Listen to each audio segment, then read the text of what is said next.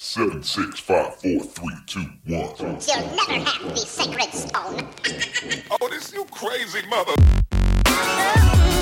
Hier ist der OMT Podcast mit brandneuem Stoff für eure Online-Marketing-Dröhnung zwischendurch.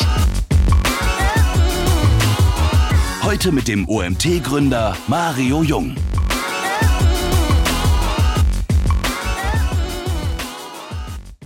Ja, einen schönen guten Morgen. Ich begrüße euch zu unserem nächsten Webinar. Heute haben wir das Thema AB-Testing, Conversion-Optimierung und als Gast, ja, Dauergast Thomas, Thomas Gruhle.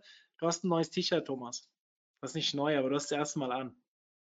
Tatsächlich mal ein Lieb-T-Shirt an. Äh, Das habe ich also, ich habe es schon ewig rumliegen, aber jetzt habe ich es erst mal an und habe gedacht, man sieht es mal, aber wenn ich mich hier so hinsetze, dann ist so abgeschnitten, aber egal. Moin zusammen alle. Ja, wir haben das Thema AB-Testing heute äh, vor. Ich bin sehr gespannt. Ähm, du, ihr macht das ja relativ viel und du wirst da coole Sachen erzählen können. Wir haben ja noch ein Folgewebinar mit einem deiner Kollegen demnächst, wo wir dann auch die besten, die Ergebnisse aus über 1800 oder wie viel äh, AB-Tests haben. Das heißt, das ist jetzt quasi hinführend, was wir dann später im nächsten Webinar oder das ist glaube ich schon im Juli ähm, äh, weiter ausführen. Finde ich total cool, auch von der Chronologie her. Dementsprechend will ich gar nicht großartig weiterreden für diejenigen, die jetzt ähm, das erste Mal dabei sind. Ihr könnt Fragen über den Chat stellen. Ich werde am Ende eine kleine QA-Session machen mit Thomas und bis dahin, ja, gehe ich erstmal raus. Thomas, die Bühne gehört dir. Viel Spaß. Top, Mario, vielen, vielen Dank äh, fürs Intro. Ähm, dann nochmal von mir herzlich willkommen. Ich werde es wie immer machen. Ich blende mich aus und äh, habt ihr mich einmal gesehen. Ich blende mich am Ende wieder ein für alle Fragen. Äh, ballert einfach die Fragen in den Chat rein, so wie, äh, ja, wie geübt und wie gelernt. Ähm, und dann wünsche ich euch viel Spaß.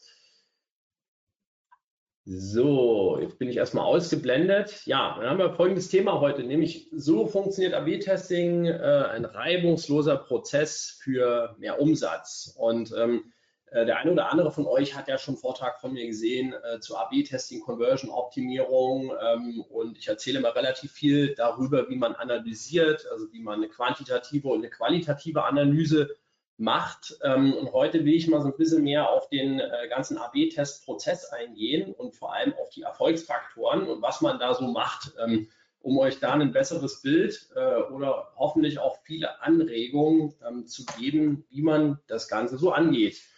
Und legen wir mal los, wie immer da, an genau dieser Stelle, ähm, äh, nämlich ich erkläre ganz kurz, was wir machen. Also lieb, wir sind eine Agentur aus Berlin, uns gibt es jetzt seit äh, mehr als zehn Jahren und wir fokussieren uns genau auf zwei Themenbereiche, nämlich einmal SEO und einmal Conversion-Optimierung. Und im Bereich SEO machen wir praktisch äh, alles, was man machen muss, um organisch zu ranken und das auch in einem äh, ja, in Wettbewerbsumfelden, die richtig knackig sind, äh, also in den kompetitivsten, die man sich so vorstellen kann.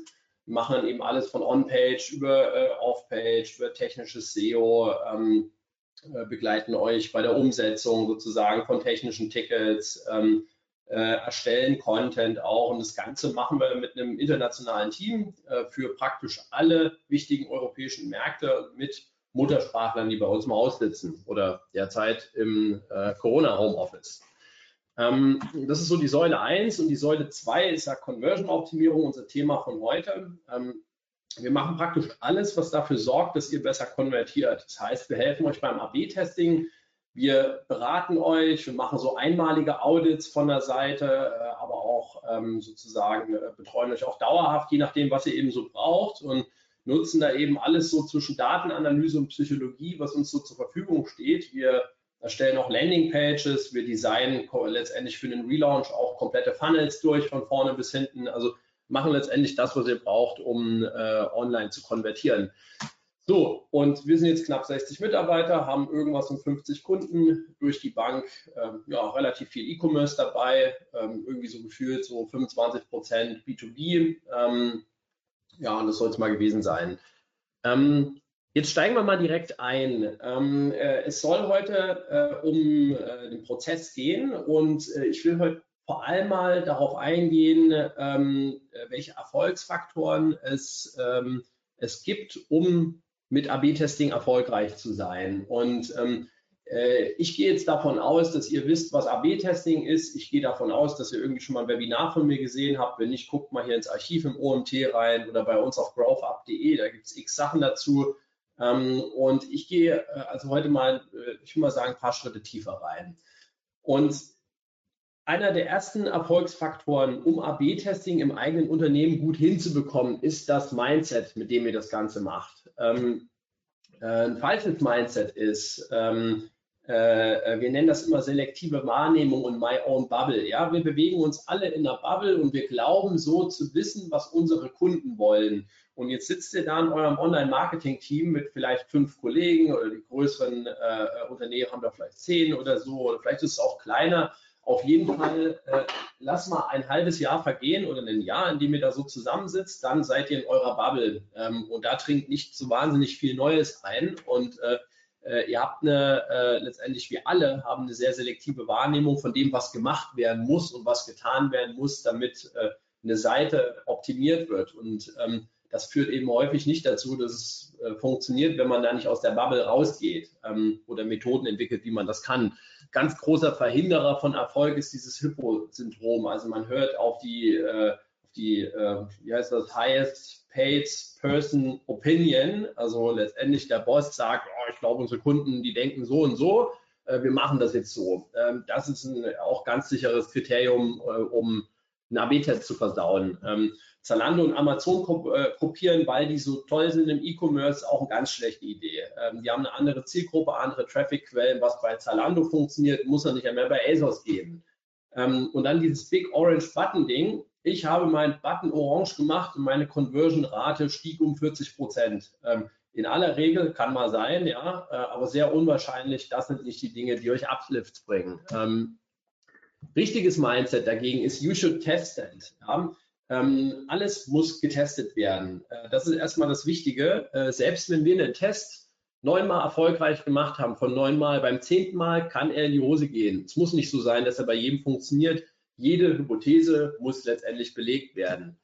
Ähm, äh, das Wichtige ist, Daten zu trauen. Ähm, ich komme auch so ich bin auch schon in Unternehmen gekommen, die haben gesagt, nee, ich glaube nicht an AB-Tests. Ja? Ähm, und ich sage, äh, wenn man an AB-Tests nicht glaubt, dann weiß ich auch nicht mehr. Wir kommen nachher nochmal zum Thema statistische Signifikanz. Ähm, Daten lügen nicht. Ähm, Daten sind wichtiger als meine eigene Meinung. ganz wichtig ist auch, äh, den AB-Test nicht nur zu sehen als ein Ding, was uns Uplifts bringt, das ist natürlich das Wichtigste, aber wir generieren auch Learnings für die Zielgruppe, die wir überall im Unternehmen einsetzen können. Und jetzt gehen wir mal so ein bisschen weiter. Ja? Ein ganz wichtiger Erfolgsfaktor ist die richtige Analyse und Hypothese der Seite. Da gehen viele andere Webinare von mir gehen immer in dieses Thema rein. Und ich, äh, ich halte das deswegen dieses Mal hier ganz kurz. Ja?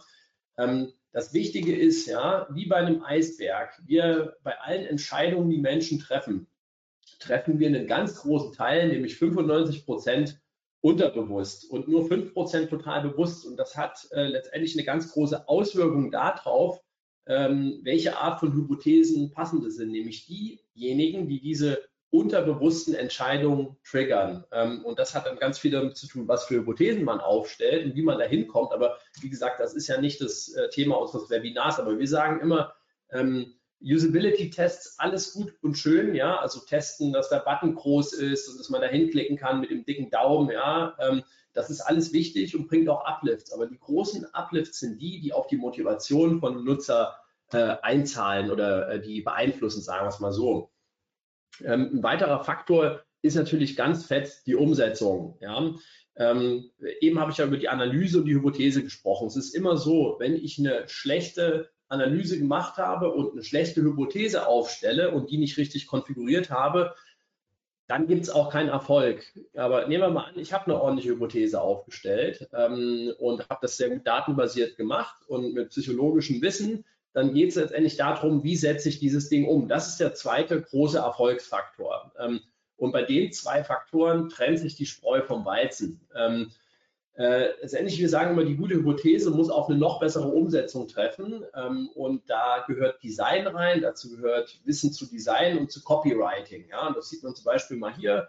Ähm, wenn man es sich nur mal so anguckt, ähm, sieht es alles relativ ähnlich aus. Elemente sind relativ ähnlich, aber trotzdem macht das Ding rechts 36% Uplift. Ähm, weil hier einfach gestalterische Prinzipien verwendet wurden, die ähm, letztendlich dafür sorgen, dass, eine, dass jemand mehr bereit ist zu konvertieren. Ähm, äh, da gehe ich auch nicht so groß ein. Das ist ja, wie gesagt, auch so das Thema der anderen äh, ähm, Webinare. Ein ganz großer Erfolgsfaktor bei dem Ganzen ist die schnelle Implementierung von Siegern auf einer Seite. Es, es ist ja letztendlich so, wenn ich einen AB-Test mache und der ist erfolgreich und ich habe da 5% Uplift, ähm, dann höre ich ja nicht auf, sondern ich will auf, auf Basis dieser verbesserten Variation weiter testen. Ergo ist es ein Erfolgsfaktor, dass ihr es hinbekommt, einen Sieger so schnell wie möglich zu implementieren. Und entweder ihr baut den jetzt fest in eure Webseite ein ähm, und dann müsst ihr wahrscheinlich einiges drehen, dass euer, äh, eure IT, die programmiert, auch in der Lage ist, wenn sie zum Beispiel am 30.06. das AB-Test-Ergebnis bekommt, dass sie dann äh, das Ding idealerweise ja danach ganz schnell einbauen kann. Oder ihr nutzt die Möglichkeiten, die euch AB-Tests Testing-Tools geben, dass ihr nämlich einen Test, nachdem er abgeschlossen ist, live stellt für 100 Prozent der Nutzer, also den Sieger live stellt und, äh, und dann auf dieser Basis weiter testet. Auch das ist möglich und Speed ist im AB-Testing absolut wichtig und wie gesagt, es gibt Möglichkeiten, das mit der IT zu machen und auch ohne.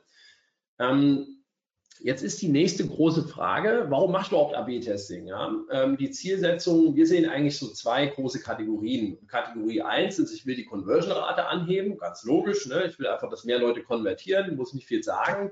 Ähm, Kategorie 2 sind sowas, wir nennen das Feature-Tests. Also da kommt jemand aus der Produktabteilung und sagt, ähm, ja, ich würde da gerne einen neuen Rechner integrieren, einen neuen Preisrechner etc. pp. oder eine Art äh, Wizard, äh, durch den man sich klicken kann. Ich bin mir aber nicht so sicher, ob die Nutzer das annehmen werden, erstens. Und zweitens, ob, wenn ich das an dieser und jener Stelle integriere, vielleicht meine Conversion-Rate darunter leidet. Also in anderen Worten, hier wird er nicht aus dem Hintergrund getestet, wie kriege ich meine CR so hoch wie möglich, sondern man hat eine Idee für ein Feature man will, dass es angenommen wird und ähm, man will dafür sorgen, dass die CR nicht leidet, wenn man das ganze Ding einführt. Ja, das sind so die zwei Kategorien. Ähm, wenn wir jetzt mal weiter gucken, dann ist immer so die Frage, ja, Testing, ähm, äh, wie viel sollte ich eigentlich testen? Und dafür gibt es für mich eine ganz einfache Antwort, nämlich so viel wie nur irgendwie möglich. Warum? Ähm, herkömmliche Website-Optimierung, die sieht irgendwie immer so aus. Ja? Auf der linken Achse haben wir einen Erfolg der Webseite, das ist euer Umsatz oder eure Anzahl Conversions, aber sagen wir mal, ist der Umsatz. Ja? Und unten haben wir eine Zeitachse. Und ähm, die erfolgreichsten Webseiten des Internets gehen in etwa so ab. Beständige Verbesserung, äh, ja, linearer Strich nach oben sozusagen, ähm, äh, die entwickeln sich permanent und beständig weiter. Und äh, ja, ich hoffe, das macht nicht deine Website, aber äh, die meisten Webseiten und die meisten Kunden ähm, sind immer noch so drauf, dass sie sagen, wir machen alle drei bis fünf Jahre, machen wir so einen Relaunch und ähm, äh, dann gibt es mal so einen, wenn das gut läuft, einen schönen dicken, fetten Sprung nach oben. Äh, wenn es schlecht läuft, aber im Übrigen auch einen nach unten, Stichwort Herz, ja, 30 Millionen Euro Relaunch und äh, äh, Ergebnisse äh, haben, ja, da ging kein Strich nach oben, sondern nach unten. Ähm, aber genau diese Methode ist schlecht, weil äh, wir, sprechen dann von Underachievement in dieser Zeit äh, zwischen den erfolgreichsten Webseiten und in dieser ganzen Zeit, wo ihr jetzt am Relaunch sozusagen kurbelt und dann wahrscheinlich viel auf eurer eigenen Webseite stillsteht. Also das ist nicht der Weg, wie man es macht, sondern der Weg ist letztendlich, ähm, äh, dass ihr ähm, in, Moment, kommen wir mal so hin, äh, dass ihr letztendlich genau hierhin kommt. Ähm, Nämlich, dass ihr sagt, erstens, vergesst die Relaunches ähm, oder die, drücken wir es mal genauer aus, die, die Redesigns, also die Veränderung von dem, was man sieht, ähm, die alle drei bis fünf Jahre kommen, sondern optimiert eure Webseite kontinuierlich. Und dann ist es so, äh, je mehr AB-Tests ich mache, äh, desto mehr Uplift habe ich auch ganz einfach und desto mehr Umsatz werde ich fahren. Und dann laufe ich eben mal unter der grünen Linie, äh, aber eben auch mal über der grünen Linie und bin dann eher so äh, da, wo die erfolgreichsten Webseiten sind. An der Stelle weise ich dann immer ganz gerne darauf hin, dass Amazon seit Ewigkeiten kein äh, Redesign gemacht hat, nämlich seit über zehn Jahren und äh, die Seite heute trotzdem komplett anders ausschaut. Und das ist der Weg, wie man eine Webseite optimiert. Jetzt ist die zweite Frage, wie viel kann ich denn überhaupt testen? Ja, die erste war, wie viel sollte, haben wir geklärt, wie viel kann ich überhaupt testen? Dafür gibt es Signifikanzrechner. Ja. Googelt einfach mal AB-Testing Signifikanzrechner. Gibt es viele, die machen alle dasselbe. Ähm, letztendlich äh, ist hauptverantwortlich für die Beantwortung dieser Frage, ist, wie viele Makro-Conversions habe ich pro Monat. Ja? Und das ist jetzt eine Faustformel und eine, äh, oder sagen wir mal Bierdeckelrechnung. Ähm, man kann immer sagen, von meinen Makro-Conversions, also den Abschlüssen im Online-Shop, wäre das der Kauf. Ähm, wenn ich die Dinger mal durch 2500 teile, das ist die Anzahl meiner möglichen Tests. Habe ich also 5000 Conversions, dann kann ich mal so grob gesagt zwei AB-Tests pro Monat machen. Wie gesagt, das ist jetzt stark vereinfacht, weil letztendlich wie viele Tests ich machen kann, hängt davon ab, äh, natürlich auch, wie groß ist der Kontrast zwischen den Variationen, die ich teste. Ich gehe da jetzt nicht so groß drauf ein. Die Faustformel reicht mal so für den ersten Überblick und ähm, äh, ein Signifikanzrechner äh, kann dir das dann genauer sozusagen ausrechnen. Ähm, also das ist eine Anzahl der möglichen Tests und wenn da rauskommt, das sind fünf Dinger, dann solltest du versuchen, das äh, so zu entwickeln, dass du in der Lage bist, irgendwann fünf AB-Tests zu machen in deinem Unternehmen. Aber ist das schon die ganze Antwort? Ähm, Schauen wir mal auf ein Beispiel rein hier äh, von einem Kunde. Ähm, da äh, seht ihr, dass es nicht ganz die Antwort ist. Ihr seht hier, hier sind 300.000 Nutzer im Desktop pro Monat und bei einer Conversion-Rate von 4% im Desktop. Im Mobile sind es aber nur noch 250.000 und 2,4%. Und das seht ihr dann unten, wenn ihr mal auf die Anzahl Conversions guckt. Ähm, dann habt ihr im Desktop 12.000 Conversions und ihr habt im Mobile 6.000. Und wenn ihr jetzt mal in die letzte Zeile guckt, äh, die Zahl müsst ihr letztendlich durch zweieinhalbtausend äh, teilen, weil die sagt euch, im Desktop könnt ihr mal so grob 4,95 Tests machen pro Monat. Im Tablet könnt ihr aber nur einen machen. Ja? Also in anderen Worten, ihr müsst das nach Devices splitten, dann wisst ihr, wie viel kann ich pro Device testen. Ähm, ein Hinweis ist folgendes. Äh, AB-Testing hat viel mit Reife vom Unternehmen zu tun und äh, die, die Frage, wie viel man testen kann, hängt eben nicht nur davon ab, wie viel äh, Conversions habe ich, sondern auch, ähm, ist meine Organisation überhaupt dazu bereit? Ähm, äh, kann sie das überhaupt verkraften, so schnell Ergebnisse zu implementieren? Ja? Ähm, ich sage deswegen nur mal so äh, äh, hier mal so lapidar dahingesagt, in wirklich reifen Organisationen unterwerfen sich die Deployment-Zyklen der Seite sogar den AB-Test-Zyklen. Weil man sagt, AB-Test-Zyklen, das ist das Ding, danach richtig alles aus. Aber das nur mal so als Nebensatz. Ähm, Deswegen diese Frage, wie viele AB-Tests hält deine Organisation aus? Wenn du dir jetzt mal ausrechnest, du kannst, sagen wir mal, sieben AB-Tests im Monat machen, dann wirst du nicht anfangen und von Anfang an gleich sieben AB-Tests machen. Du wirst mal einen machen, so gefühlt. Und das machst du mal zwei Monate, sammelst deine Erfahrungen, dann machst du einen weiteren, machst auf einmal zwei pro Monat, ähm, dann machst du vier pro Monat, ja, und, dann, und fünf, sechs, du steigerst dich also über einen Zeitraum und äh, wir merken immer so die die ersten drei Monate, äh, da macht man mal lieber ein oder zwei und dann steigert man das Ganze auf vier, dann verstehen auch alle im Unternehmen, worum es da geht. Ähm, man arbeitet sich also Schritt für Schritt an das ganze Ding ran. Ähm, jetzt kommen wir mal zum Prozess. Der Prozess ist ein enormer Erfolgsfaktor im ganzen AB-Testing.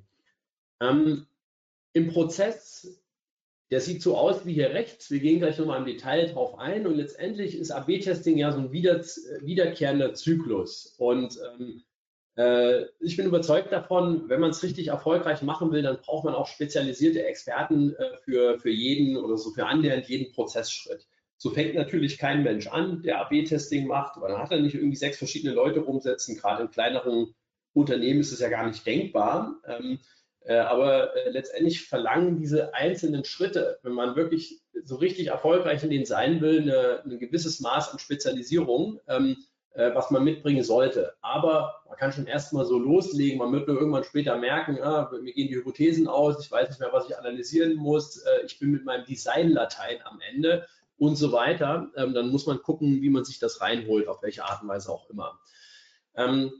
Bei diesem Prozess geht es letztendlich darum, den so zu bauen, ähm, dass man Speed gewährleisten kann. Ich kann nur sieben AB-Tests im Monat machen, wenn ich, einen, äh, wenn ich einen eng getakteten Prozess habe. Das heißt, wir unterstützen bei uns das Ganze mit Jira, ähm, kann man x andere Systeme machen. Bei uns ist es so, wenn die Analyse fertig ist, dann geht das Ticket automatisch zu demjenigen, der die Hypothese daraus macht und so weiter und so fort. Also es geht wirklich darum, Speed reinzubringen, weil äh, AB-Testing ist eben in diesem Sinne ein Numbers Game dass man irgendwann weiß, okay, ich kriege, was weiß ich, ein von drei, ein von fünf AB-Tests kriege ich positiv. Ähm, Und je länger ich eben brauche, um einen zu machen, äh, umso länger dauert es, bis ich sozusagen den einen erfolgreichen habe. Gucken wir uns das Ding mal im Detail an. Ähm, es geht immer beim AB-Test damit los, dass ich erstmal analysieren muss, äh, wo liegt überhaupt was im Argen. Ähm, und auf Basis dieser, Analy äh, dieser, Analyse bilde ich eine Hypothese und ich sage, ähm, ich versuche sozusagen eine Hypothese aufzustellen, die, die mir sagt, was ich tun muss, um das, was da im Argen ist, zu bereinigen. Und auf Basis dieser Hypothese baut man eine Variation, Schrägstrich Variation nennen, eine C- oder eine D-Variante kann man ja auch machen. Ähm, wenn man das gemacht hat, dann setzt man den AB-Test in einem AB-Testing-Tool auf, kommen wir auch noch dazu, und dann führt man den Test durch, dann läuft der und dann wird er ausgewertet, er wird implementiert, er wird interpretiert. Ähm, und dazu gehen wir jetzt mal, wir gehen mal ins Detail rein. Ähm, ich halte mich bei der Conversion-Analyse, wie gesagt, kurz, weil ich das schon immer mal häufiger gemacht habe in, äh, in Webinaren. Aber generell geht es immer darum, ähm, am Anfang mache ich eine quantitative Analyse. Das bedeutet, ich nutze mein Analytics-Tool, um erstmal zu gucken, wo habe ich ein Problem, wo in meinem Funnel ähm, verliere ich die meisten Nutzer. Ne? E-Commerce-Seite, Startseite, Kategorie, Produkt, Warenkorb, Checkout, Danke-Seite. Ja, das ist so ein Funnel. Ähm, und wo verliere ich jetzt die meisten Leute? Ist es meinetwegen im Warenkorb? Und dann mal weiter in welcher Zielgruppe, bei Männern, bei Frauen in Baden-Württemberg, in Thüringen, bei Jungen, bei Alten, ja, auf welchem Endgerät, im Desktop, im Mobile etc. Wo ist mein größtes Problem? Ich will es erstmal quantitativ rausfinden und lokalisieren. Wenn ich jetzt weiß, im Warenkorb, was weiß ich, ja, Mobile habe ich irgendein Problem und da verliere ich die meisten, ja, prozentual. Ähm, dann ist die Frage, warum verliere ich die? Und jetzt geht es in die qualitative Analyse. Ähm, jetzt bilde ich Hypothesen letztendlich auf Basis von psychologischem Wissen. Ähm, was brauche ich dafür? Ja, für die quantitative Analyse brauche ich irgendein Analytics-Tool. Ja, im einfachsten Fall Google Analytics, wunderbar, WebTrack, Matomo und, und, und. Also es gibt x Sachen, sie machen alle Pi mal Daumen äh, dasselbe und reichen für die meisten Anwendungen aus. Ähm, Mouse-Tracking. Ja, ich möchte analysieren, wenn ich in der qualitativen Phase bin, äh, vielleicht wie benutzt der Nutzer, äh, wie navigiert er mit der Seite, wie interagiert er mit ihr. Dafür gibt es solche schönen Tools wie Mouseflow oder Hotjar, ähm, mit denen ich das nachvollziehen kann und die sind ein sehr schöner Lieferant für Hypothesen, weil ich sehe dann nämlich, welche Elemente nimmt er wahr und welche nicht. Ähm, dann kannst du User Panels machen, ja, also solche Dinge, du befragst Nutzern zu, äh, zu bestimmten Dingen oder du machst Umfragen, du fragst ihn, warum hast du gerade äh, nicht mehr gekauft, ja, ähm, was hat dir nicht gefallen im Kaufprozess etc. pp. Und da muss man natürlich genau sich überlegen, was man warum fragen möchte, äh, aber auch das ist ein ganz tolles Tool. Predictive Eye Tracking, also in anderen Worten, das sind so Aufmerksamkeitsanalysen, kennt ihr bestimmt, dann ist so eine Heatmap über eine Webseite, finden wir nicht so dufte. Äh, wir sagen immer, ähm, dass ein gut ausgebildeter Psychologe kann das letztendlich auch herleiten, wo ein Mensch hingucken wird oder nicht. Ähm, das ist unsere privat persönliche Meinung, ähm, aber wir sehen nicht so riesig den Wert da drin. Haben wir früher mehr gemacht, heute machen wir es nicht mehr. Jetzt habt ihr irgendwie äh, was analysiert und ihr habt ein Problem entdeckt und jetzt stellt ihr eine Hypothese auf. Das ist unser zweiter Schritt. Ihr identifiziert also das Problem ähm, und jetzt verfasst er die Hypothese und die sieht so aus, wenn, dann, weil. So ist sie konfiguriert. Und das Ding könnte zum Beispiel sein, wenn der zusätzliche CTA zur Kasse im Warenkorb-Layer implementiert wird, dann werden mehr Visits im Checkout-Prozess generiert und die CR erhöht weil durch den direkten Weg zur Kasse die Verarbeitungsflüssigkeit gewährleistet wird. Also mal ganz grob gesagt, was wird gemacht, was wird dann passieren und warum ist das so? So sieht eine Hypothese aus.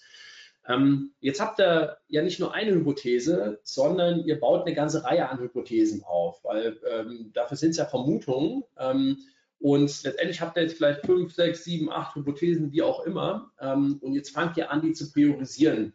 Äh, Zeit ist Geld ihr solltet die letztendlich am Anfang machen, die äh, auch am lohnenswertesten ist. Und Priorität heißt bei uns eigentlich Einfluss geteilt durch Aufwand. Das erkläre ich. Einfluss bedeutet letztendlich, welches Testresultat verspricht man sich? Ja, also glaube ich, dass da richtig, dass es einen Bumm gibt, ja, das geht richtig ab, oder glaube ich eher, naja, bin mir nicht so sicher, wenn es gut läuft, bringt es ein Prozent. Ja, also ich übertreibe mal so ein bisschen, ja, aber das ist die Frage, was für einen Einfluss verspreche ich mir davon?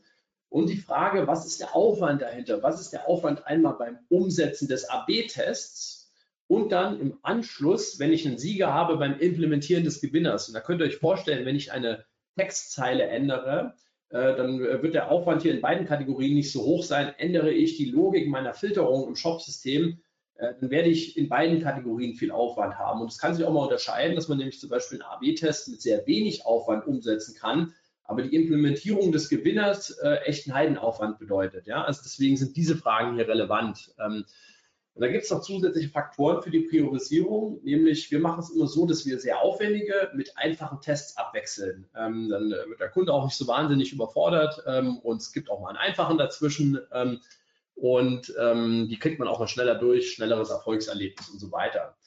Ähm, dann ist immer die Frage, ähm, man macht häufig auch Nachfolgetests. Das heißt, ich habe schon mal einen Test durchgeführt und äh, egal wie er ausgegangen ist, äh, man wird häufig entscheiden, dass man einen Folgetest macht. Ja? Ähm, und das muss natürlich auch mit eingeplant werden in so eine Priorisierung. Ähm, dann ist auch die Frage, es gibt häufig so ge geblockte Seiten oder Page-Types, die Kategorie, weil genau da, wo ich testen will, irgendwelche Deployments sind. Ja? Ähm, äh, das sind auch so Faktoren, die man bedenken muss. Und wenn ich jetzt ähm, letztendlich an dieser Stelle bin und ich habe meine Hypothesen priorisiert, dann beginne ich damit, die Dinge umzusetzen. Und umsetzen bedeutet, dass ich äh, letztendlich das, was ich da so teste, äh, erstmal in einem äh, umsetze. Und wir sehen da vier Stufen, nämlich dass man einen Wireframe macht. Ich komme gleich nochmal drauf. Dann geht es zum Design, dann geht es zum Copywriting und dann setzt man den Test auf.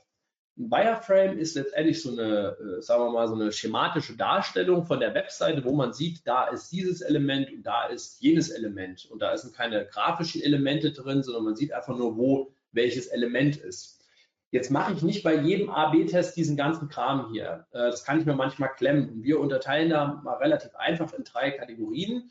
Es gibt einmal solche Tests, da sagen wir, die sind sehr umfangreich und haben sehr kontrastreiche Veränderungen. Nehmen wir uns mal den hier, ja.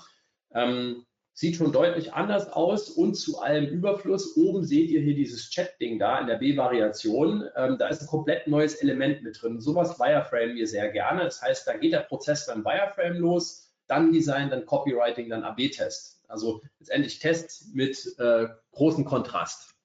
Dann gibt es Tests, äh, wo sich das Layout nur geringfügig verändert. Da sehen wir zum Beispiel das Ding hier. Hier bleibt die Farbe an der Stelle, aber auf der rechten Seite haben wir das Ding nicht mehr hier äh, als ein Dropdown, sondern wir stellen die Farben dar. Da brauche ich kein Wireframe, den kann ich mir sparen. Hier kann ich gleich ins Design übergehen, äh, das Ganze copyrighten. Wenn es was zu copyrighten gibt, gibt es ja auch nicht in dem Test ähm, und dann kann ich ihn aufsetzen. Und dann gibt es noch andere Tests, da ändert sich das Layout überhaupt nicht ähm, und das, das grafische Design, sondern äh, äh, ja, typischer, ähm, typischer Test hier, Commitment and Consistency. Ähm, hier wird nur eine Textzeile geändert. Da brauche ich also äh, weder Wireframe noch Design. Hier wird äh, Copywriting gemacht und dann wird das Ding aufgesetzt. Geht also auch wesentlich schneller. Ähm, welche Tools benötige ich für den ganzen Spaß? Ja? Ähm, letztendlich, wenn ich den AB-Test jetzt starte, äh, brauche ich irgendein AB-Testing-Tool, in dem ich jetzt das AB-Test-Setup mache und letztendlich meine Variationen hier, das Ding da rechts, äh, reinklöppele, äh, mal so grob gesagt. Was brauche ich dafür? Google Optimize ist äh, überm Strich sind so die Beginner-Varianten, würde ich mal so sagen, äh, ist komplett kostenlos und ist ideal für einen Einstieg, ja, wenn man noch nie was gemacht hat. Ähm, dann, ähm, wenn man eine Stufe weiter ist, also unterm Strich ist, ja, dann gibt es diese ganzen Kollegen, es gibt die bezahlte Optimize-Variante 360, es gibt ein Chameleon und so weiter und so fort. Und ähm, dann könnt ihr auf die zurückgreifen ähm, und äh, äh letztendlich den AB-Test damit realisieren. Und die können alle erstmal das, was ihr als Anfangsanforderungen drin habt, werden sie alle können. Nach zwei Jahren stellt ihr euch dann ein bisschen Fragen, äh, okay, da kann dieses und jenes nicht ähm, äh, oder nach einem Jahr vielleicht, aber ihr könnt ja sehr gut einsteigen mit diesen ganzen Tools. Jetzt wird ja der Test äh, letztendlich umgesetzt, der wird programmiert in diesem AB-Testing-Tool oder er wird vielleicht in so einem What You See is What You Get Editor umgesetzt. Ähm, es werden die Primär- und Sekundärziele festgelegt. Ähm, es wird getestet, ob der auf allen Devices ordentlich angezeigt wird.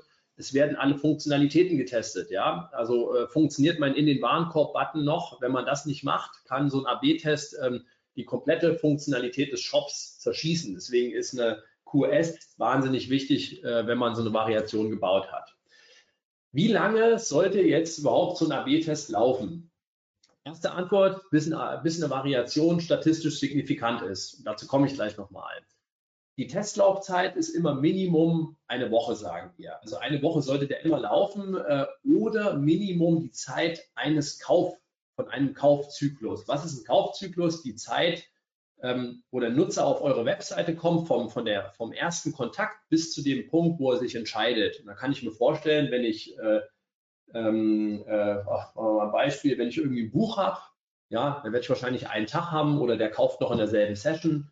Wenn ich einen Kühlschrank habe oder ein großes Möbelstück für 5000 Euro, dann, äh, dann kauft er vielleicht erst nach vier Wochen, weil er sich nochmal in anderen Shops informiert, irgendwo in den Laden geht, dann misst er aus, diskutiert mit seiner Frau und so weiter. Ja, also ich will einen Kaufzyklus, äh, will ich äh, in der Regel in meinem AB-Test drin haben. Ähm, jetzt gehen wir mal zur statistischen Signifikanz. Äh, ist wichtig, das, das, zumindest mal so grob zu verstehen, ähm, obwohl es, ich muss zugeben, nicht so einfach ist, das easy zu erklären. Ähm, das spuckt mir Wikipedia aus, dass nämlich statistisch signifikant äh, das Ergebnis eines statistischen Tests ist, wenn die Stichprobendaten so stark von der vorher festgelegten Annahme abweichen, dass diese Annahme ähm, nach einer vorher festgelegten Regel verworfen wird. Ähm, versteht kein Mensch, ja. Äh, mal einfach ausgedrückt, dass das Resultat von einem AB-Test ist nicht mehr durch einen Zufall erklärbar und äh, das bessere Performen einer Variation ist nicht mehr zufällig. Ja, das, äh, das soll jetzt eigentlich mal in einfachen Worten ausdrücken. Wir machen es mal an einem Beispiel. Wenn wir zwei Münzen je 100 Mal werfen, ja, äh, und eine Münze hat Kopf und Zahl, ähm, äh, was gibt es so für Ereignisse, die irgendwie eintreten können? Das eine Ereignis ist vielleicht, Münze 1 landet 50 Mal auf Kopf. Ja, das ist so das, was man vielleicht erwarten würde. Ähm, und bei einer Münze 2, da landet das Ding 58 Mal auf Kopf. Ja, da könnte ich sagen, gut, war Zufall, ja, gehe ich mal ganz stark davon aus. Was ist denn, wenn ich die Münze werfe? Und zwar, ich werfe sie auch beide 100 Mal und die Münze 2 landet jetzt aber 80 Mal auf Kopf. Ist das jetzt noch Zufall? Ähm, ist das Ganze noch durch Zufall zu erklären oder sind vielleicht die Münzen unterschiedlich? Ja? Hat die eine eine höhere Wahrscheinlichkeit, auf der einen Seite zu landen? Ja? Ähm, und äh, ich würde da jetzt mal vermuten, in dem Fall, dass die Münze 2 dann irgendwie so äh, geformt oder gestaltet ist, dass sie mit höherer Wahrscheinlichkeit auf Kopf landen wird. Ähm, jetzt kommt dieser lustige P-Wert da rein in der ganzen Formel. Ich will mich nicht damit quälen. Ähm, äh, aber wenn ich die Münze einmal in die Luft werfe, ja, dann habe ich eine Wahrscheinlichkeit für Kopf von 50 Prozent, macht einen P-Wert von 0,5, mal so grob gesagt. Und werfe ich sie zweimal in die Luft ähm, und äh, ist meine Wahrscheinlichkeit für zweimal Kopf hintereinander liegt bei einem P-Wert von 0,25. Ja. Und für fünfmal hintereinander ist irgendwie dann 3% Wahrscheinlichkeit, äh, P-Wert 0,031. Ja. Ähm, und letztendlich äh, sagt man bei AB-Testing, ähm, verweist man auf die Regel, dass das Ganze statistisch signifikant ist, wenn der P-Wert unter 5% ist. Ähm, ist mehr oder weniger willkürlich festgelegt. Ähm, äh, letztendlich achten wir darauf, statistisch signifikant bedeutet, wenn eine Variation ähm, zu 95% die bessere ist, so grob gesagt. Ja. Ähm, jetzt lassen wir unseren AB-Test laufen und wir werten den aus. Dann haben wir drei mögliche Ergebnisse von einem AB-Test, was dabei hinten rauskommen kann. Nummer eins, das ist unser bester Case, das Ding ist statistisch signifikant, also unsere 95 Prozent und unsere Variation B oder C oder was auch immer ist positiv. Ähm, ganz toll, wir haben Uplift, äh, da können wir uns in die Hände äh, klatschen sozusagen. Dann haben wir so einen mittleren Case, das Ding ist statistisch signifikant und negativ. Und das habe ich jetzt mal als mittleren Case äh, bezeichnet. Warum ist das so? Weil ich was verstehe, ich habe was gelernt. Ähm, äh, äh, ich bin mir ziemlich sicher, weil es statistisch signifikant ist, dass diese oder jene Hypothese nicht funktioniert. Ja? Und daraus lerne ich was für einen Folgetest. Und dazu komme ich gleich nochmal zu Folgetests. Die dritte Variante ist, das ganze Ding ist nicht signifikant. Ja? Ähm, und nicht signifikant, egal ob die Tendenz positiv ist oder negativ, das ist eigentlich der Worst Case, weil ich wenig daraus lerne. Wenig bis manchmal auch nichts. Ähm, und äh, so solltet ihr äh, das Ganze sehen und egal wie es kommt, in allen drei Fällen solltet ihr das Ergebnis interpretieren und euch eure Interpretation abspeichern. Weil was lernen wir aus dem ganzen Ding? Ja? Nehmen wir mal an, ihr habt jetzt irgendwas mit Social Proof getestet, also schon 50.000 Leute haben dieses und jenes gekauft. ähm, und ihr wisst, ihr habt eine Zielgruppe hier angesprochen, das ist der Harmonizer in der Limbic Map. Und dann weiß ich zum Beispiel, wenn es funktioniert hat, okay, der Harmonizer springt bei mir auf die Heuristik Social Proof an. Und da kannst du dich fragen, für einen Follow-up-Test auf einer anderen Seite oder auch auf derselben, wo kann ich diese Heuristik noch verstärkt anwenden? Ja, also wo würde die auch funktionieren? Oder ich kann eben exakt das auch rumdrehen. Scheint nicht bei denen zu funktionieren. Ähm, dann probieren wir es mal mit dem Gegenteil. Ähm, ich zeige euch hier mal so einen typischen Follow-up-Test. Haben wir hier mal gemacht bei einem Kunde. Äh, da sah das am Anfang mal so aus und da haben wir gesehen, hier diese Produkt, äh, wenn man hier auf eins der kleinen Bilder äh, in dem roten Viereck klickt, dann kann man dann das ansehen auf der Produktdetailseite und dann haben wir gesehen, auf vielen Devices wird das unten abgeschnitten. Dann haben wir so gedacht, okay, viele Leute nehmen das Ding gar nicht wahr und können gar nicht sehen, wie das am Fuß aussieht. Das ist nicht so günstig. Also haben wir das Ding mal so wie rechts hier umgebaut und ähm, haben das also nach links gebaut, sodass man es im First View sieht. Ähm, hatten dann 3% mehr CR, also erstmal ganz nett. Und äh, um das aber zu realisieren, ja, weil man dann teilweise mehr Produkte hatte, musste man diese, diese Pfeile da oben und runter machen und auch beim Produkt nach rechts und links. Ähm, und dann haben wir hier nochmal eine, eine Nachfolgehypothese gemacht, dass dadurch das Bild auch zu klein wird und dass dadurch die äh, letztendlich die Details des Produktes nicht richtig dargestellt werden haben einen Follow-up-Test gemacht, wo wir letztendlich, ihr seht es hier, wir haben das Bild größer gemacht, ähm, haben hier oben noch an einer anderen Stelle was verändert, äh, aber in einer, in einer, extra Variation muss ich auch dazu sagen, das Ding machte dann 8%. Ja. Ähm, häufig ist es so, dass Follow-up-Tests die besten Resultate bringen, ja, weil man vorher schon irgendwas gelernt hat, was funktioniert und das anwenden kann. Und auch die Follow-up-Tests auf einen negativen.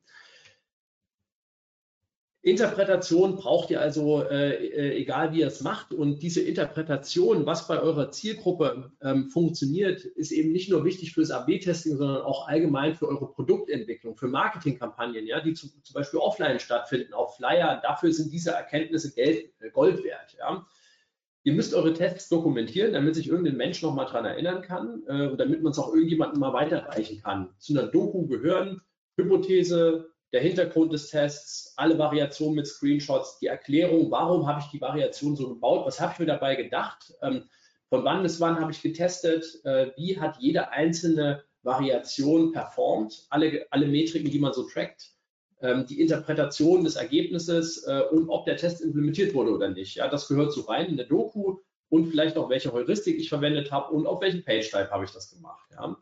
Ähm, am Anfang reicht super Excel dafür, später baut ihr euch eine eigene Datenbank. Wir haben es jetzt im Zoo zum Beispiel gemacht, äh, kann man mit x Sachen machen, ist auch nicht so komplex. Ähm, jetzt wird der ganze Kram implementiert, das heißt, er wird deployed im äh, System oder wird eben 100% ausgespielt über das AB-Testing-Tool. Ja, Habe ich vorhin schon äh, drüber äh, gesprochen. Wichtig, wenn ihr nur 100% Ausspielung über das AB-Testing-Tool macht, ähm, dann Vorsicht, der Googlebot kann es nicht lesen und solltet ihr da äh, ja, aus SEO-Gründen irgendwas machen wollen, äh, was im AB-Test abgebildet ist, der Googlebot wird es nicht lesen, weil der ähm, kein Cookie setzen kann. Ähm, aber da gehe ich auch nicht so riesig drauf ein. Ja? Und äh, ich schließe jetzt mal ab mit folgender Frage. Kann man den ganzen Spaß eigentlich outsourcen? Da sage ich natürlich als Agenturbetreiber ja dazu. Ähm, äh, ich kann es nur sagen, also wir haben über die Zeit 1800 äh, AB-Tests gemacht. Dadurch, äh, wenn wir es machen, ist halt ordentlich Speed dahinter, weil wir eben fünf, sechs verschiedene Leute haben, die an so einem AB-Test arbeiten. Wir können eure Ressourcen zu 100 Prozent schonen und wir machen den ganzen Spaß auch 100 Prozent erfolgsbasiert. Ähm, aber genug der Eigenwerbung. Ähm, wenn euch das interessiert, ähm, dann sagt mir einfach mal Bescheid.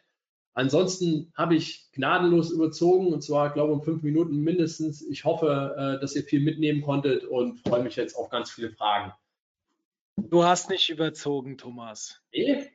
Nein, nee? ich weiß nicht, was, was du, du, du. machst immer so eine halbe Stunde, 35 Minuten, stimmt, aber wir haben hier ganz viele Webinare, die auch 45 Minuten gehen. Also alles absolut im grünen Bereich und äh, du weißt ja, ich mag deine Webinare, die sind immer inhaltlich sehr wertvoll und sehr praxisorientiert. Dementsprechend könntest du auch eine Stunde reden, das wäre überhaupt kein Thema. Ich glaube, das würde die anderen genauso wenig stören wie mich. Ähm, ich möchte an der Stelle ganz kurz ähm, weitergeben. Stellt mir Fragen. Es sind ein, zwei Sachen reingekommen. Jetzt habt ihr die Chance, Thomas zum AB-Testing zu befragen. Ich nutze die Gunst der Stunde und möchte euch für nächste Woche, obwohl es eine Feiertagswoche ist, ein ja, drei Webinare ankündigen. Wir sind nächste Woche Dienstag, Mittwoch und am Brückentag Freitag unterwegs mit ähm, coolen Themen. Wir haben die Content Experience am Dienstag. Wir machen was, vor allem mal etwas anderes, Fuck-Ups zum Thema Google Search Konsole.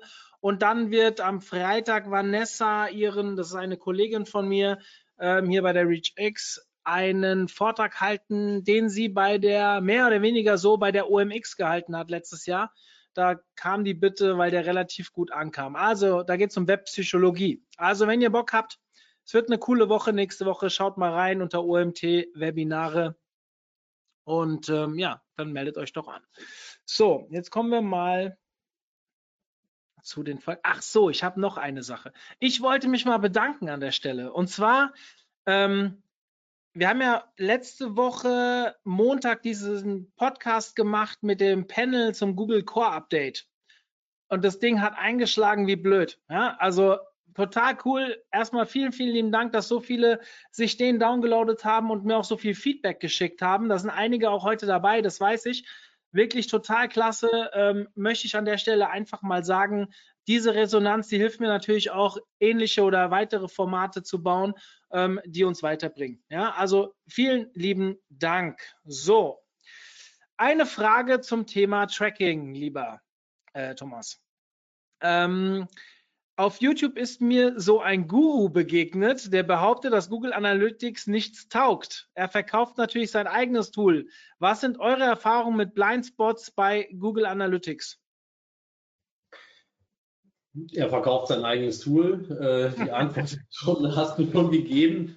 Google Analytics ist für die meisten Anwendungen, die man macht, absolut top und geeignet. Also äh, ja, habe ich jetzt einen Online-Shop äh, und generiere im Monat 100.000 Bestellungen, dann habe ich dann irgendwann andere Anforderungen ja, und will mehr tracken, äh, ich will mehr Sachen mit BI machen, ich will mehr Sachen irgendwie wegschreiben in ein Data Warehouse und Co ähm, ja, dann nehme ich irgendwie ein anderes Tool, aber am Anfang kann ich super damit arbeiten, am Anfang sehr, sehr lange. Ähm, und äh, auch bei uns, die meisten Kunden, wir haben, haben, viele große Kunden, auch die setzen ganz häufig Google Analytics ein und auch viele in der Free-Version, ja. Ähm, äh, und für die meisten Dinge, die man macht, ist es völlig ausreichend. Ähm, äh, es gibt dann Blindspots oder es wird dann schwieriger, wenn es irgendwie darum geht, die Daten aus Google Analytics äh, zu kombinieren mit zum Beispiel CRM-Daten, ja, die man hat. Ähm, da muss man den ganzen Kram Data Warehouse schreiben. Und ja, das geht mit Google Analytics auch, aber da gibt es andere Lösungen, die können das ähm,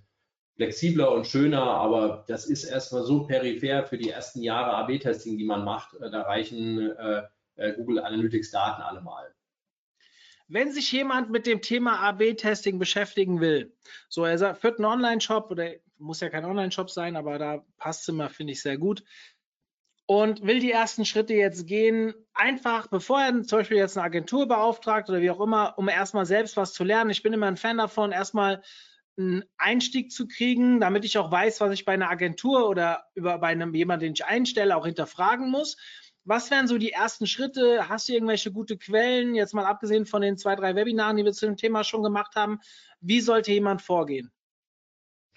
Ja, wenn man äh, äh, loslegen möchte, das Beste ist, ähm, man, äh, man versucht wirklich erstmal in diese Analyse reinzugehen und eine Vorstellung davon zu bekommen, was das Problem ist. Das würde ich machen. Also ich würde mir wirklich die Google Analytics Zahlen erstmal angucken und ich würde mir äh, letztendlich zuerst immer angucken, die Rate von den Leuten, die im, im, in der User Journey einen Schritt weiterkommen. Also wie ist die Rate von der Startseite zur Kategorie, Kategorie von Produkt. Ja, und dann würde ich mir mal die angucken für die gesamte Webseite. Und dann gucke ich mir mal als nächstes an, wie ist die bei Desktop, wie ist die bei Mobile, wie ist die bei Tablet. Dann sehe ich zum Beispiel auf der Gesamtseite schaffen es von der Produktdetailseite in den Warenkorb 30 Prozent, in Mobile aber nur 15. Ja, da weißt du schon mal, bei Mobile gucke ich mal tiefer rein und dann gehst du tiefer und trillst tiefer ins Segment rein und guckst bei Mobile, ist das bei allen Mobilfunkgeräten so oder ist es nur beim hier Samsung Galaxy oder beim iPhone und so weiter, ja. Ähm, und wenn du das äh, rausgefunden hast, wo das ist, dann guckst du dir die Seite an und versuchst rauszufinden, was das Problem ist, was dazu führt. Und ähm, äh, eine der einfachsten Methoden, um auf ein paar Hypothesen zu kommen, die so im Bereich Usability liegen. Ja? Nehmen wir mal an, der findet irgendwie einen Button nicht oder der versteht was nicht. Ja? ist, dass du äh, User-Tests machst und du kannst auch Rapid-User-Tests machen, so nennt sich das. Es ist eine einfache äh, Methode, um auf erste Hypothesen zu kommen. Ja, da brauchst du jetzt noch keine Psychologieahnung und so weiter. Ähm, äh, letztendlich ist das so, da werden hier, sagen wir, du beauftragst, ich lasse mal zehn Leute eine Aufgabe erfüllen, nämlich genau da, wo du ein Problem vermutest. Ähm, dann wird dir ein Bildschirm gefilmt, die müssen kommentieren, was sie da tun, ja, wie gehen sie dabei vor. Und dann siehst du auch, wenn sie so irgendwie was nicht finden, ja, du siehst ja dann, äh, man guckt sich die Sessions an und dann siehst du, ah, der findet den Button nicht. Vier von zehn finden hier irgendeinen so Button nicht oder verstehen nicht, dass es versandkostenfrei ist oder schlag mich tot, ja, was es auch immer ist. Ähm, und da findest du am Anfang mal gute Hypothese raus und dann sagst du, okay, jetzt, jetzt habe ich es rausgefunden, das ist das Problem. Ähm, und jetzt überlegst du dir, wie könnte man das jetzt darstellen? Äh, wo müsste die, wie müsste die Information dargestellt sein, damit dieses Problem gelöst ist? Ja? Ähm, und das machst du dir am Anfang, äh, zur Not druckst du dir die Webseite aus, ja, und streichst ein Element durch ähm, und äh, schreibst es so hin, wie du es darstellen würdest. Und dann nimmst du den Google Optimize, das ist das Einstiegs-AB-Testing-Tool, und setzt das mal da drin um. Ja, und das ist so ein, so ein einfacher Einstieg, wie man mal, die, diesen Prozess muss man eben mal gemacht haben. Ja? Äh, und zwar von vorne, von der Analyse bis zur Umsetzung. Und es ist bestimmt nicht die vielversprechendste Hypothese der Welt, ähm, aber du kannst davon ausgehen, dass du in Rapid User Tests auf Dinge kommst, ähm, die durchaus lohnenswert sind, äh, die zu testen. Und so lernt man das Ganze mal kennen. Wie geht denn das? Ja, man kriegt ein Gefühl für Analyse, Hypothese, Variationserstellung, fürs AB-Testing-Tool. Äh, und das kann man mal machen. Ähm, und dann könnte man auch sagen, jetzt holt man sich mal irgendwie Expertise rein nach ein paar Monaten, ähm, macht man einen Workshop irgendwo ähm, oder wie auch immer. Ja, aber so könnte man jetzt ganz gut starten. Hm. Ähm, ich habe einige wie so oft bei deinen Webinaren, äh, sehr viel lobende Worte. Ich äh, habe eben gerade mal nachgeschaut. Das war tatsächlich das zehnte Webinar, was du heute bei uns gehalten hast. Das ist ein Jubiläum. Du bist damit auch absoluter Spitzenreiter bei uns. Ich habe jetzt keinen Präsent oder Pokal oder sonst irgendwas. Ich glaube, das willst du auch gar nicht sehen und Staubfänger. Aber ähm, auch dir erstmal vielen lieben Dank für den vielen wertvollen Input, den du uns gibst. Und ich möchte an alle jetzt mal ganz kurz einen Link schicken. Und zwar ist das das Expertenprofil vom Thomas wo alle seine Webinare gebündelt auch zu finden sind. Also wenn ihr mal Lust habt, da so chronologisch durchzugehen, wie wir das äh, über die letzten vor drei Jahre sind es jetzt schon zusammen aufgebaut haben, was für Themen da kamen, ähm, sehr gehaltvoll und wenn ihr euch das nach und nach durchguckt, euch mal einen ganzen Tag Blog die Webinare durchschaut, werdet ihr definitiv viele, viele Ideen bekommen, die ihr wahrscheinlich in einem Jahr gar nicht umsetzen könnt. Aber nichtsdestotrotz ist es natürlich auch ein Thema Weiterbildung. Ich glaube, ähm, auf jeden Fall mal einen Tag wert. Und wenn es halt unter der Woche nicht geht, dann macht es halt am Wochenende. Ähm, eine weitere Frage aus dem Publikum. Äh, erstmal danke für das Übersicht-Webinar. Ja, welche zwei Fragen habe ich dazu? Welche Drittanbieter-Tools kannst du empfehlen? Da hast du eine Folie drin gehabt. Das habe ich gesehen. Ähm, vielleicht kannst du mal sagen, welches du am meisten nutzt. Gibt es da eine Präferenz von deiner Seite? Nicht wirklich, weil es sehr abhängig ist eben vom, äh, vom AB-Test. Ne? Manchmal brauche ich ein User-Panel, ähm, manchmal, weil ich einfach weiß, ich habe eine Vermutung, bin mir aber nicht sicher, ich muss es erfragen, dann brauche ich ein Umfragentool.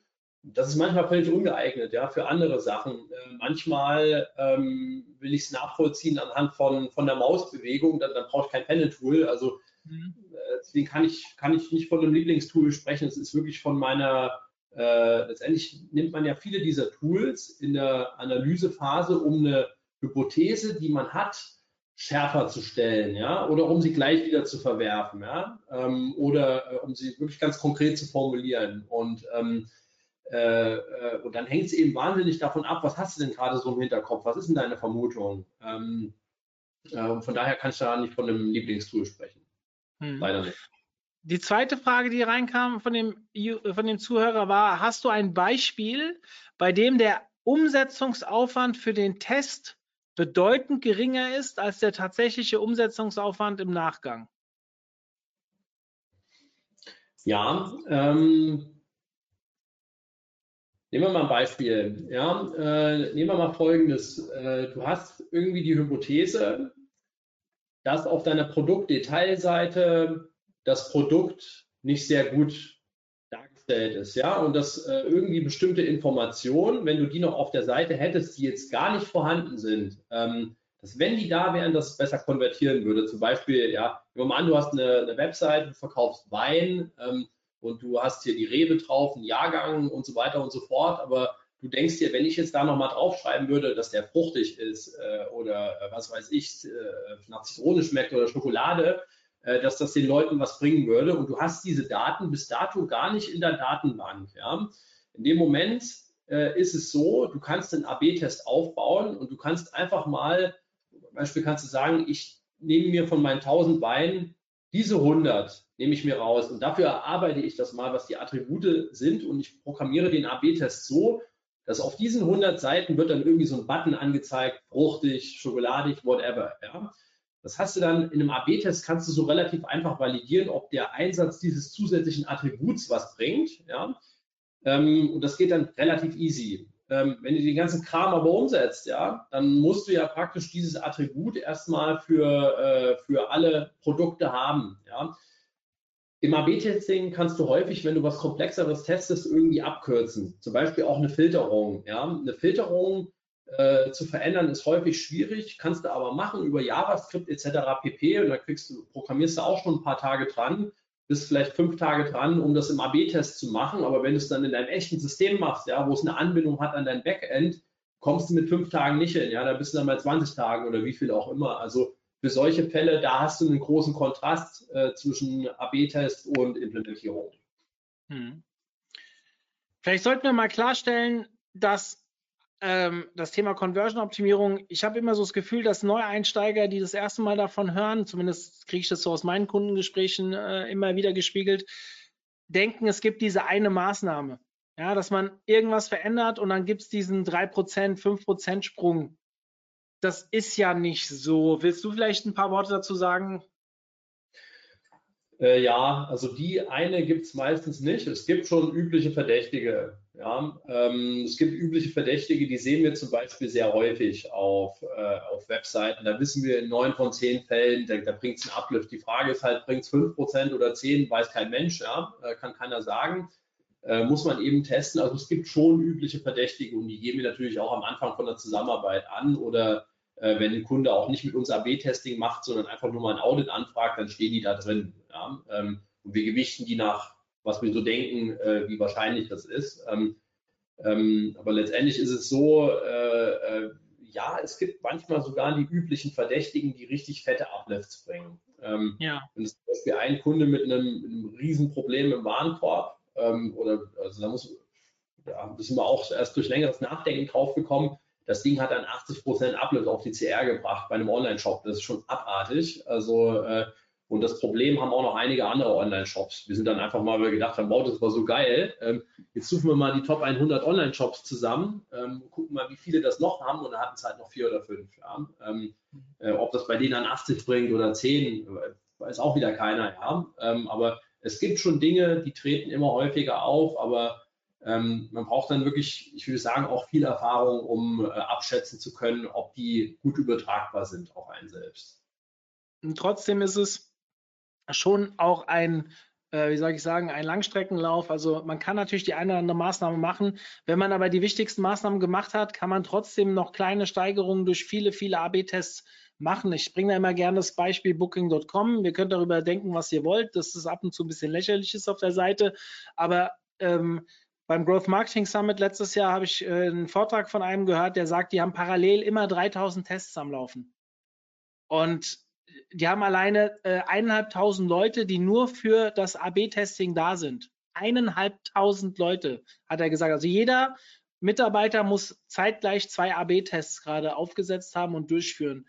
Und daran sieht man, das sind natürlich immer 0,00 Stellen, die das vielleicht im Uplift bringen, aber die Menge macht es halt total aus, weil darüber hinaus ist ja Conversion Rate Optimierung oder AB-Testing ähm, wenn ich jetzt, es geht ja nicht immer nur um Umsatz, wenn ihr die, äh, das immer nutzerzentrierter baut, also sprich immer Hypothesen aufstellt, wie die Webseite einfach besser für die Nutzer funktioniert, dann werden eure Rankings steigen, nicht nur der Umsatz wird besser werden und so weiter. Da spielen ja viele Dinge zusammen, ähm, wo sich echt lohnt, sich damit zu beschäftigen. Ein Thema, ähm, was ich selbst für Content-Seiten immer wieder ausprobiere, muss das Video weiter oben, weiter unten, Snippet-Optimierung, ja, gerade jetzt im äh, Google Core Update, jetzt Anfang des Monats, ähm, wir hatten gestern eine längere Session mit dem Markus Tandler, weil wir beim OMT ja auch Sichtbarkeit verloren haben und mal überlegt haben, woran könnte das liegen, weil es gab nicht so diesen eindeutigen Hinweis, das war ja auch das Thema unseres Podcasts und wir sind gestern sehr klar darauf hingekommen, dass 80 Prozent äh, tatsächlich eine Abwertung durch schlechte CTRs ist. Also die, die Klicks von Google zu uns, die, die gute Klicks haben, gute CTRs, die sind alle auf ihren Positionen geblieben und die, die halt Top 10 Tests hatten und dort halt versagt haben, die sind halt auch gnadenlos abgestraft worden von Google. Und als wir das gestern mal auf andere Kundenseiten übertragen haben, die ähnliche ähm, äh, Szenarien haben, da war das sehr eindeutig zu sehen, dass das nichts mit EAT zu tun hatte oder wie auch immer. Es mag leichte Berührungen geben, aber hier gab es ganz krasse ähm, äh, Thema, also äh, wie soll ich sagen, Korrelationen zum Thema CTR. War ab und zu auch zu widerlegen, aber im Großen und Ganzen kann man das schon sagen. Und das ist zum Beispiel ein Thema, das könnt ihr testen wie blöd. Ja, also wie kriege ich eine bessere CTR von Google auf unsere Seite? Ähm, die einen machen es so, dass sie bei AdWords äh, jeden Tag eine andere Kampagne schalten und gucken, welche äh, Meta-Description und welcher Titel funktioniert am besten. Die anderen machen halt auf ihrer Seite, wenn sie genug Traffic haben, ändern das jeden Tag und gucken sich an, wie die CTRs sich verändern. Das sind alles unterschiedliche Möglichkeiten, die man erfahren kann. Das gehört ins Thema A-B-Testing und kann im Kleinen für jede Seite schon immer einen minimalen Uplift bringen, was im Großen und Ganzen euch dann über die Monate halt auch zu einem großen Ganzen führt. Ähm, ich finde das immer sehr wichtig, dass man das nochmal so ein bisschen beleuchtet an bestimmten Beispielen, weil ich erwische mich immer wieder, und Thomas, dir wird es wahrscheinlich genauso gehen, dass wir zu tief schon drin sind und wir, für uns ist das klar. Aber für jemanden, der neu reinkommt und noch nicht so viel Erfahrung hat, der denkt halt häufig, okay, ich mache jetzt Conversion Rate Optimierung, so wie man früher gedacht hat, drei Zeilen Code in der Suchmaschinenoptimierung, man steht auf Platz eins. Das funktioniert halt nicht. Und bei CRO ist es halt, natürlich gibt es die eine Maßnahme, die zu 10, 20, vielleicht sogar zu 80 Prozent mehr Uplift führen an der einen Stelle im Warenkorb ist natürlich ein Brett, muss man ganz klar sagen, weil dann geht es direkt um Umsatz. Aber ähm, man irgendwann, wenn man diese großen ganzen Dinge gemacht hat, geht man in die Details und dann geht es einfach nicht mehr so schnell. Aber es ist trotzdem enorm wichtig, weil 0,1 Prozent mehr Umsatz auf Dauer macht halt auch ein äh, zwei Tage Aufwand mal ohne Probleme, äh, äh rechtfertigt es auch mal ohne Probleme, ja, je nachdem, was ihr für Einnahmen habt und so.